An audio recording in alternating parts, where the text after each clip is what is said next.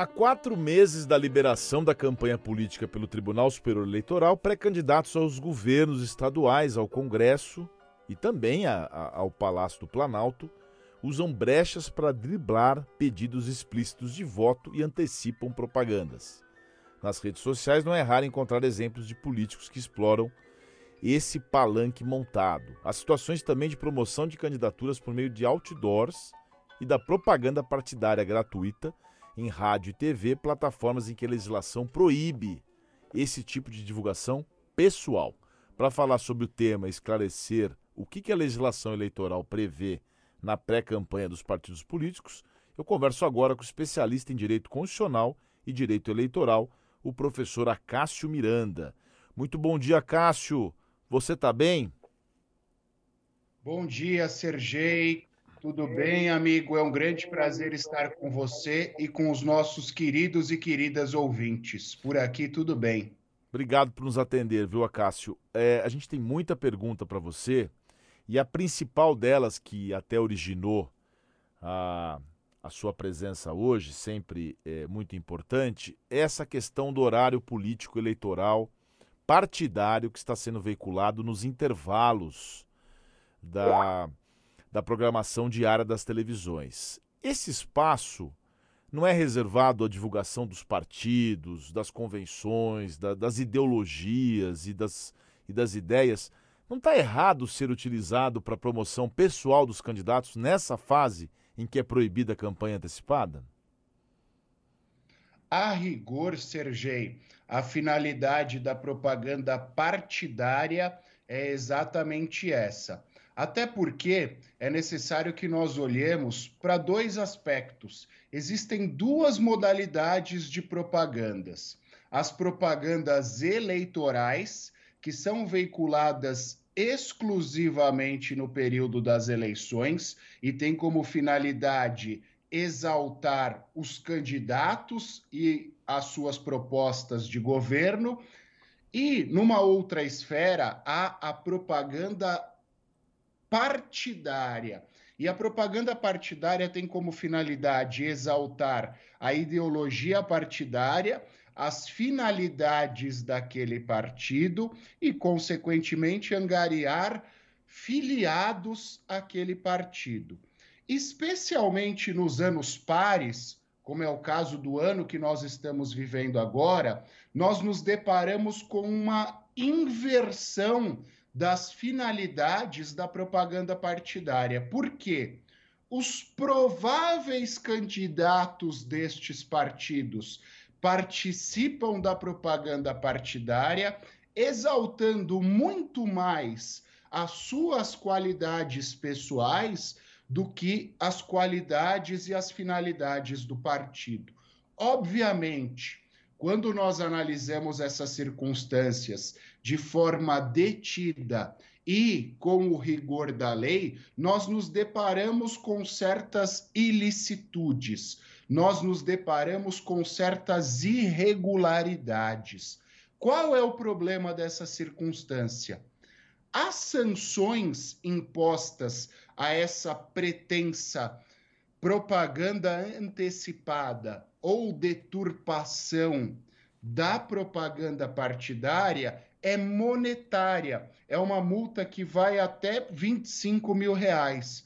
E quando nós pensamos que o pagamento dessa multa se dará pelo partido, portanto, utilizando o próprio fundo partidário e não pelo candidato, e como regra não impõe nenhuma sanção que vá prejudicar a sua candidatura, numa conta praticamente matemática, num exercício de lógica, isso acaba sendo benéfico aos candidatos. Entendi. E eles acabam assumindo o risco do cometimento dessa ilicitude. Então vamos, então só para a gente, vamos lá, Cássio. Então a propaganda eleitoral, essa que vai, é, é que vai começar a ser veiculada em agosto, que aí a pessoa pode ir lá se perfazer, dizer eu sou ótimo, eu sou maravilhoso.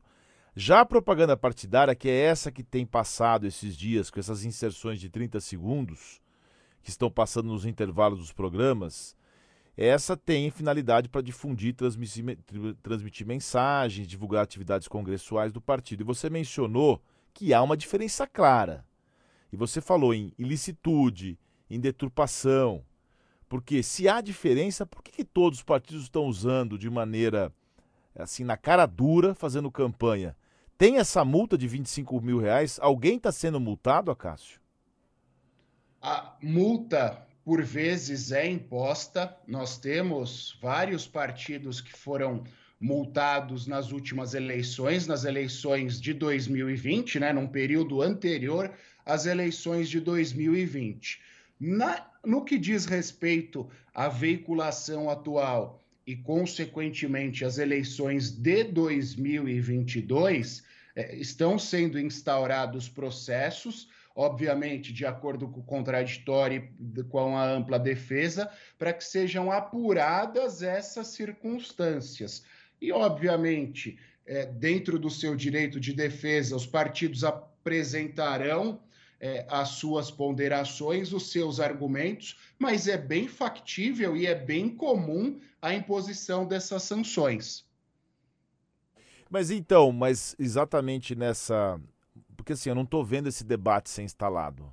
Alguém tomou alguma medida? Você tem conhecimento? Eu não vejo o TSE falando sobre isso, por exemplo. Ministério Público, Sergei, Ministério Público Eleitoral é bem atuante nessas questões. E de acordo com o princípio da, da motivação e da liberdade funcional do Ministério Público, se eles entenderem pela existência de irregularidades, são instaurados procedimentos.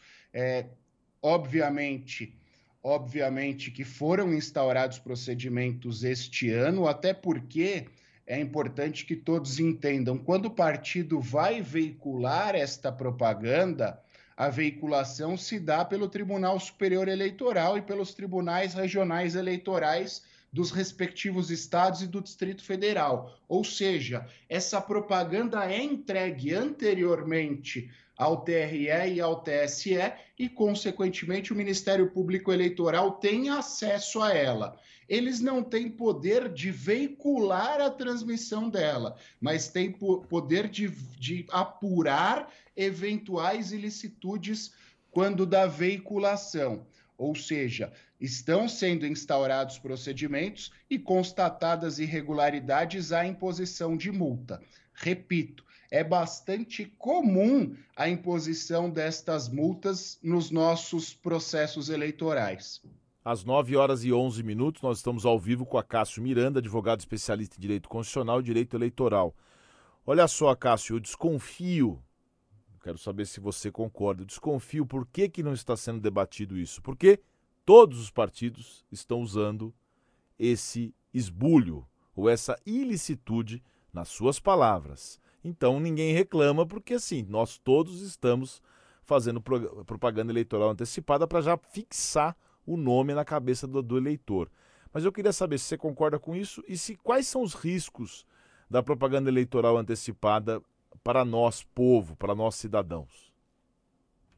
São dois aspectos. Primeiro, eu concordo com você. É, é até uma questão interessante. A questão da pré-candidatura até 2020 não era regulamentada. Nós tínhamos inúmeras discussões e a Justiça Eleitoral e principalmente a Lei Geral das Eleições, a Lei 9504 de 97, não faziam menção a isso. O Congresso Nacional passou a discutir a reforma eleitoral e é uma constatação objetiva. As eleições municipais funcionam como laboratório em termos de alteração da legislação eleitoral para as eleições federais. Então, nas eleições de 2020, passou-se a regulamentar a pré-campanha, todos os aspectos inerentes à pré-campanha, e dessa forma também houve certa mitigação da propaganda eleitoral antecipada. Sob este argumento, os partidos, todos eles, passaram a utilizar esse estratagema, essa estratégia, e um acaba não questionando o outro por conta do fato que você bem ressaltou. Todos eles fazem uso dessa circunstância. A sua segunda ponderação foi de que forma isso prejudica a atuação ou o acompanhamento destas propostas por nós eleitores. E eu digo a você, um dos principais princípios eleitorais é a paridade de armas entre os candidatos.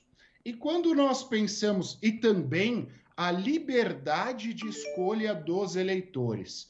Quando nós pensamos que essa paridade de arma está deturpada, porque todos os partidos acabam atropelando as regras eleitorais, e quando nós pensamos que a vontade e o conhecimento dos eleitores também acaba sendo poluído por conta dessa propaganda eleitoral antecipada, o processo eleitoral, o sufrágio como um todo, acaba sendo prejudicado, porque nós temos acesso a informações que deveríamos ter só a partir do dia 15 ou 16 de agosto, no mês de abril, no mês de maio. Isso, obviamente, é, prejudica o nosso conhecimento sobre os candidatos e as propostas dos candidatos que não fizeram uso dessa estratégia, que não fizeram uso desta ilicitude. Que não tem acesso a essa estrutura, que não tem dinheiro do fundo partidário, que, nas suas palavras, deveria ser usado para divulgar questões do partido, e também não tem essa estrutura. Né? Agora, Acácio, eh, com relação às, às questões aí da que aconteceu no Festival Lula Palosa, as manifestações de apoio a alguns candidatos, e também a forma como o presidente atual divulga suas eleições, a sua, a sua pré-candidatura. Isso está em consonância com a, com a legislação? Esse talvez tenha sido o tema que eu mais discuto nos últimos dias. Por quê? Quando a gente pensa especificamente no caso do Lula Palusa, ali a exaltação não foi feita pelo próprio candidato. Ela ela foi feita por terceiros. E foi uma exaltação da pessoa. Não houve um pedido explícito de voto, porque é necessário nós entendermos o seguinte: o artigo 36A da Lei 9504 de 97 estabelece todos os parâmetros para a configuração ou para a não configuração da propaganda eleitoral antecipada. E o principal aspecto ressaltado por esse artigo é: configura propaganda eleitoral antecipada o pedido explícito de voto. Quando nós, repito, lembramos do caso do Lula Palusa, não houve um pedido explícito de voto pelo próprio candidato ou por terceiro. E o presidente da República também por mais que ele cometa certos exageros em diversos aspectos, no que diz respeito à propaganda eleitoral antecipada, ele age em conformidade à lei, porque ele faz menção a uma pretensa candidatura sem que ele peça explicitamente votos é, para ele neste momento. Ou seja, ou seja, e aqui eu faço até uma crítica. O 36A regulamenta o que é propaganda eleitoral antecipada, mas ele o faz de forma bastante tímida. É, eu sou o contrário a, aos, aos exageros legais, mas eu acho que nesse contexto o 36A deveria descer as miúcias no que diz respeito à regulamentação da campanha eleitoral antecipada, porque nós ficamos e de acordo dos, com os dois exemplos mencionados por você, essa questão fica muito nítida, nós ficamos numa zona nebulosa.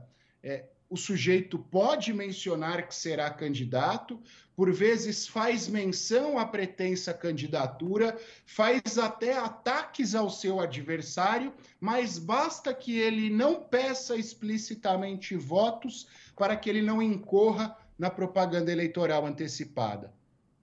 Ataques, imagina, ninguém está atacando ninguém, Acácio. Isso aí Estamos não está acontecendo. Um tranquilo, né? Você, tá, você tá, não está acontecendo, imagina, ninguém fala mal de ninguém. Aliás, eu não sei na onde começou. A gente queria ouvir o que as pessoas têm a dizer sobre elas mesmas, né? Mas está complicado. Mas olha, foi muito bom falar com você, viu, Acácio? porque eu tomei uma decisão. Eu mesmo vou entrar com uma petição perante ao, ao Tribunal Superior Eleitoral e vou perguntar se pode e se o Ministério Público vai tomar alguma atitude com relação a essa campanha antecipada na televisão. Como respeito à democracia, tá? A justiça tem que fazer isso até para poder dar o exemplo. Senão a gente vira essas coisas que acabam fazendo com que o país tenha dificuldade. Ah, eu queimo a estátua porque eu acho que eu quero queimar. Eu peço fechamento do Supremo porque eu acho que eu quero, que eu posso. Então essas coisas, essas hipocrisias da, da lei que as pessoas não respeitam, fazem de nós um país menos respeitado. Você não acha isso não, Acácio? Eu acho que você tem toda a razão em todos os aspectos da sua fala. Primeiro, a partir do momento que você peticiona e você questiona, não é só uma exaltação à democracia, mas é uma exaltação aos seus direitos enquanto cidadão. Se todos tivessem essa consciência social, talvez os nossos problemas, principalmente de representação, não seriam tão graves, não seriam tão evidentes. Em segundo lugar, é o que você bem disse. Se os nossos representantes dão um jeitinho, odeio esse termo, mas é é um termo que condiz com as circunstâncias. Quando da exaltação pessoal e da sua exaltação partidária, imagina o que eles farão e o que os, as demais pessoas do nosso país se sentem no direito de fazer. Então você age muito corretamente, quiçá todos tivessem essa consciência. Eu vou entrar e depois eu vou pedir a sua assessoria, viu? Vamos ver o que vai acontecer com essa minha petição. Eu espero, Vai ser um prazer. eu espero um prazer. que eu não tenha consequências mais graves.